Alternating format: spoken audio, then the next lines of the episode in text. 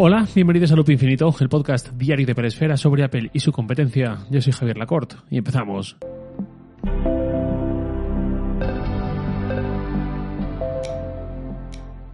Hace más de 100 episodios, no sé decir la fecha exacta, pero calculando deben ser unos 5 o 6 meses, eh, publicó un episodio en el que hablaba de rumores y filtraciones sobre un próximo HomePod y se me ocurrió etiquetar eh, todos esos rumores, todas esas filtraciones, incluso esos deseos para un próximo HomePod y algo más en tres categorías, con tres etiquetas que eran viable, deseable e inviable.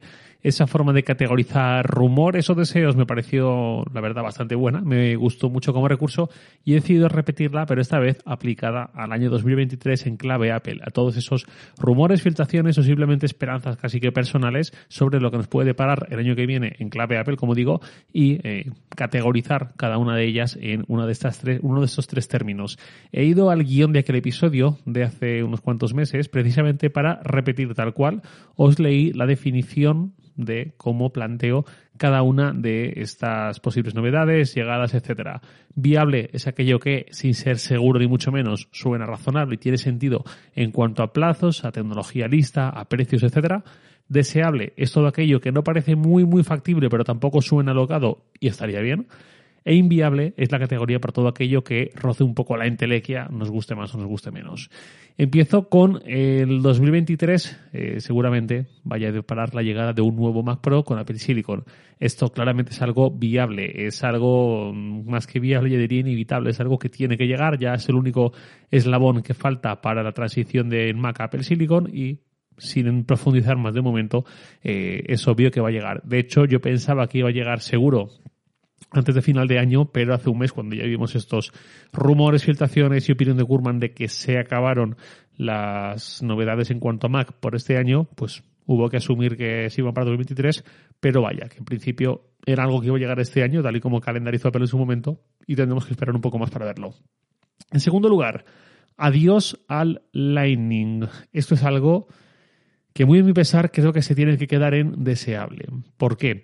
Porque aunque ya parece inevitable y más o menos cogiéndolo un poco con pinzas, parece confirmado o semi-confirmado que va a haber USB-C en el iPhone, por fin, sigue habiendo Lightning para rato porque sigue habiendo Lightning en varios periféricos. Sí que es cierto que, por ejemplo, en el Series Remote, en el mando del Apple TV, hemos visto que en esta última generación, presentada hace unas poquitas semanas, ha habido un salto en el conector de Lightning a USB-C también, lo cual podría ser esperanzador de cara a pensar que el USB-C también se va a expandir como conector para todos los periféricos de Apple. Pero también hemos visto algunos periféricos muy, muy recientes, recién lanzados prácticamente, como pueden ser los AirPods Pro de segunda generación, que eh, mantienen el conector Lightning, mantienen el puerto Lightning, lo cual es algo un poco esperanzador en ese sentido. Es algo que quita un poco la ilusión de que Apple se cargue Lightning de una vez. No es que tenga nada en contra del Lightning como tal, sino que tengo mucho a favor de USB-C y creo que eh, llegó la hora. Hace años seguramente era la hora, pues ahora más que nunca. En tercer lugar, una gama completamente nueva. Es decir, que Apple abra una nueva categoría de producto dentro de su catálogo, como hizo con el iPhone en 2007, como hizo con el iPad en 2010, como hizo con el eh, Apple Watch en 2014-2015 o con los AirPods en 2016. Pues algo así completamente nuevo. Esto creo que se queda en viable, o creo que alcanza la categoría de viable, por todo lo que sabemos sobre esta posibilidad de un casco de realidad virtual, realidad aumentada, realidad mixta. Habrá que ver qué termine llegando. Otra posibilidad, pero que en mi opinión parece bastante remota aún, es la de un dispositivo plegable que aunque a priori la principal apuesta de los fabricantes como Samsung, como eh, Xiaomi, como Motorola, etcétera, son teléfonos móviles plegables, en el caso del, eh, de Apple parece que los tiros van a ir más por un iPad plegable. Un iPad que tenga una gran pantalla, pero se quede más pequeña y sea mucho más fácil de transportar, más que un iPhone que se haga mucho más grande. Pero, como digo, eso creo que será mm, algo más para el futuro, mientras que en 2023 lo que sí que quizás veamos sea aunque sea una presentación sin más y la comercialización llega bastante meses después, veremos este proyecto por fin materializado en torno a la red aumentada mixta, como se, como se llame, como termine llegando. En cuarto lugar, algo que me gustaría es volver a ver una mayor coherencia y un mayor orden en torno a las familias del iPad y el Mac. Esto me parece deseable porque no tengo claro que Apple tenga demasiados incentivos para hacerlo, pero a mí como usuario de Apple, como entusiasta de Apple, cuadriculado y que eh, a veces recuerdo con cierta nostalgia momentos pasados, sí me gustaría una gama un poco más simplificada y más clara. No digo que Apple tenga que volver a épocas donde tenía prácticamente un producto por línea, digamos, y ya está, a la época del iPhone 4 y ya está, o a la época, a la época del iPad, o iPad más iPad mini sin más.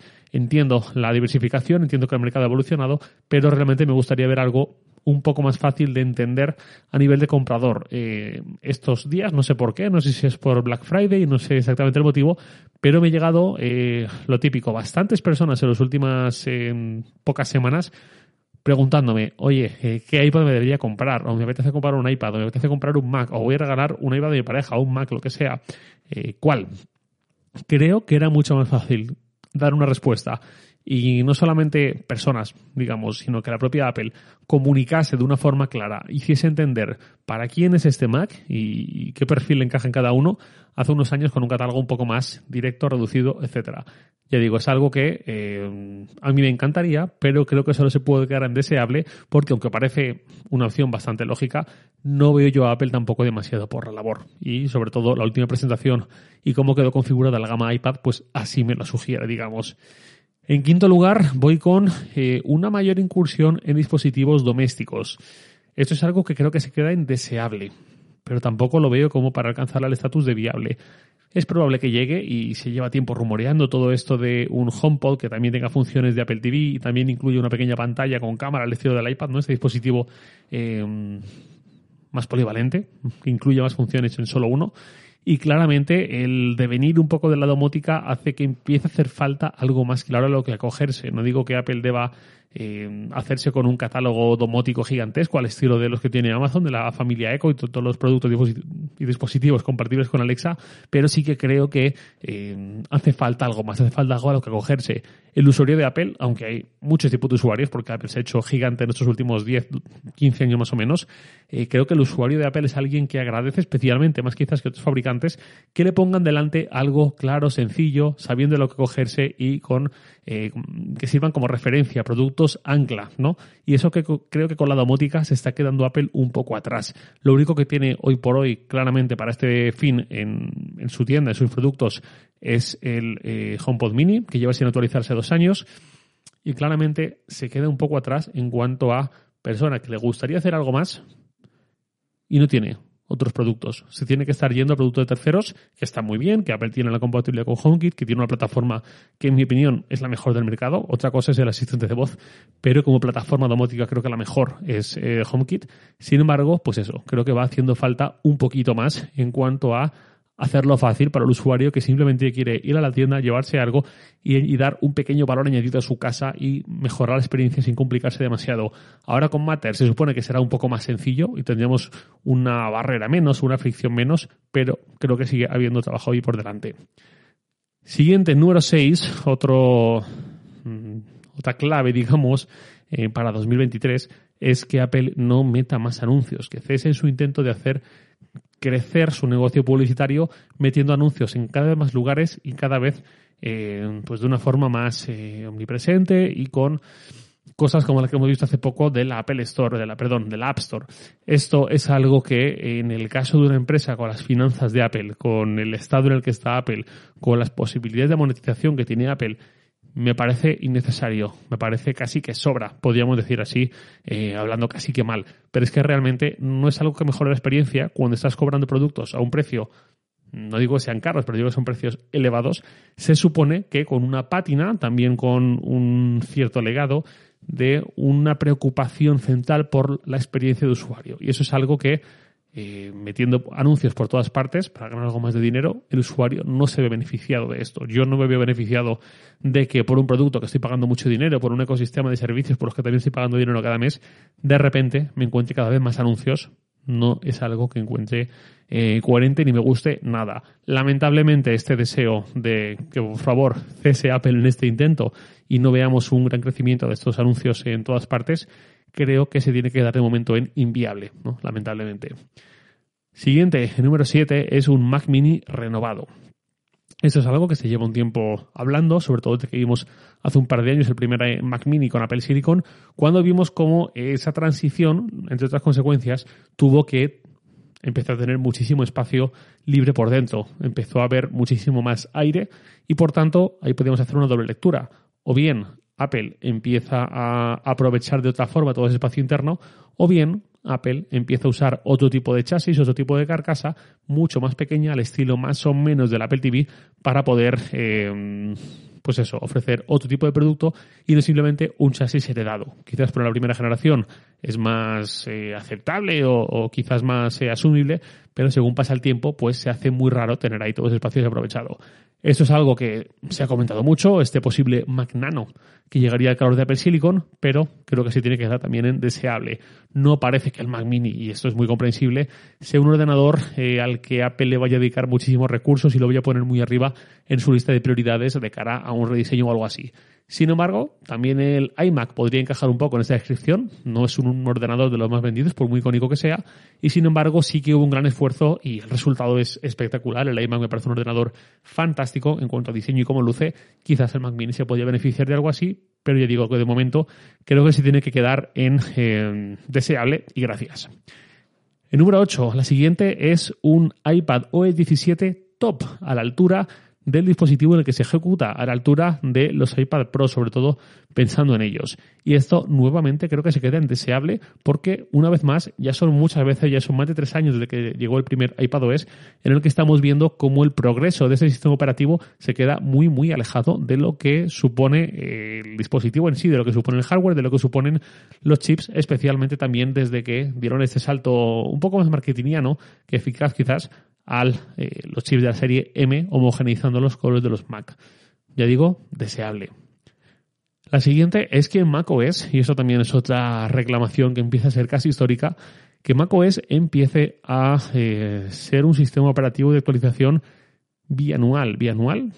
Nunca tengo claro exactamente lo de bianual o cada dos años o dos veces al año. Creo que es dos, una vez cada dos años, pero bueno, en cualquier caso que macOS vuelva a actualizarse cada dos años, a tener una actualización principal cada dos años y no cada uno. Esto es algo que creo que cambió de nuevo en 2009 y desde entonces, desde Snow Leopard, llevamos con esas actualizaciones todos los años y claramente una vez un producto alcanza cierta madurez, ya como no, no solamente como producto particular, sino como todo un género, en el caso de los Mac, ya empieza a dejar de ser necesario tener estas grandes actualizaciones todos los años, porque al final lo que vemos es que, sobre todo desde 2015 para acá más o menos, se han multiplicado los bugs, los fallos, eh, comportamientos poco adecuados de un sistema operativo, mientras que vemos eh, que la llegada de grandes novedades no está ni mucho menos a la altura de lo que ocurre con iOS. Ya digo, eh, creo que esto se tiene que quedar como inviable porque no parece que Apple esté muy por la labor ni mucho menos, pero a mí desde luego me encantaría. Vamos con el número 10, que esto es algo más de ordenación y percepciones y sensaciones, que sería que haya números de versión del software de Apple unificados. Ahora mismo tenemos WatchOS 9, iPadOS 16, iOS 16 y macOS 13. Pues hombre, entiendo que hay muchos problemas más importantes y temas de los que hacerse cargo antes que esto, pero no estaría de más. Hay una solución aquí muy obvia, cuando no han empezado todos a la vez y todos tienen esa disparidad, una solución muy obvia es que em, empiecen a incorporar el número del año en el que estamos. Esto es algo que, por ejemplo, hizo de una forma muy similar Samsung en su momento con los Galaxy S, si no recuerdo mal, en 2020. Creo que cuando ya empezaban a ser Samsung Galaxy S 7, 8, 9, 10, 11 ya en ese momento pasaron al 20 y a partir de ahí ya vamos por el S21, S22. Creo que algo así estaría mejor porque además de una sola información, con un solo dato, con un solo número, ya no solamente estarías entendiendo a qué generación del sistema operativo pertenece esa novedad de la que te están hablando, esa información, sino que también enseguida la asocias a un año concreto.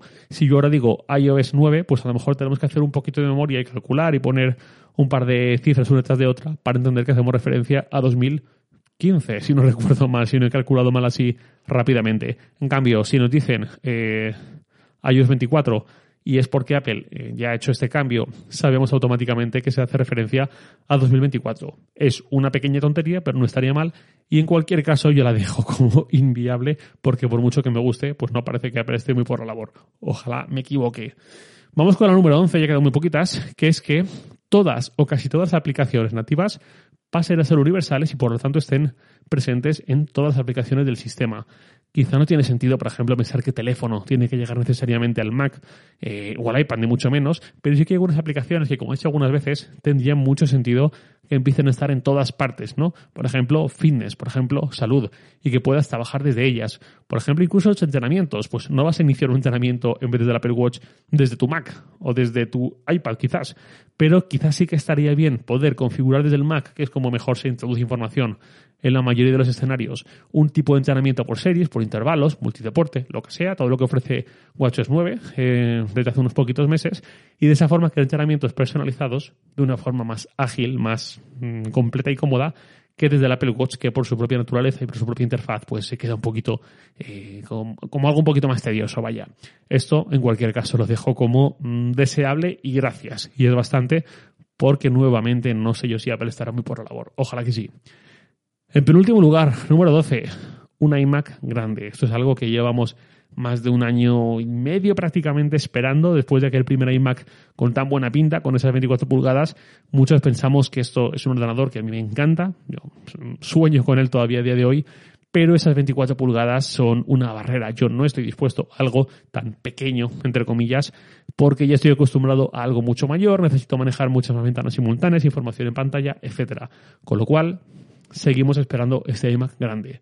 A esto le voy a dar el título de deseable y también gracias, y ya, está, es bastante, porque parece claro que la estrategia de Apple para quien quiere algo como lo que estoy comentando pasa por ofrecerle un Mac Studio tal vez, o incluso un Mac Mini, con un monitor que tú te compres aparte, y si es el Apple Studio Display, pues mejor, que es el que le va a dar a Apple eh, unos suculentos beneficios.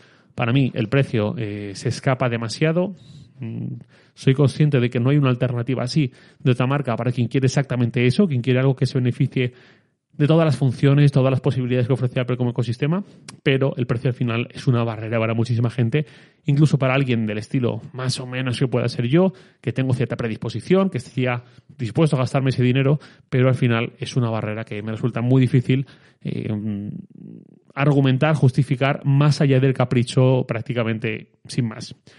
Bueno, eh, por último lugar, un mejor enfoque deportivo del Apple Watch, que tenga en cuenta recuperación, que tenga en cuenta una mejor gestión de las tendencias, que es parte de WatchOS, que tenga en cuenta también una mejor gestión de los objetivos. Todo esto que eh, también me, me, he quejado varias veces, que es que el Apple Watch está muy bien como iniciador, pero enseguida necesitas algo más. Y obviamente las aplicaciones de terceros y la App Store están ahí por un motivo y son muy completas y está muy bien que los desarrolladores también puedan cubrir todo aquello que Apple no da, pero creo que realmente cuando hablamos de algo donde mm, ya entra en juego también la salud, el cansancio, digamos, creo que es importante que sea la propia Apple quien sea la primera que se ponga a proponer formas mejores de gestionar ese componente. Esto, nuevamente, lo voy a dejar en... Eh, bueno, esto sí, eso sí que lo voy a dejar en viable.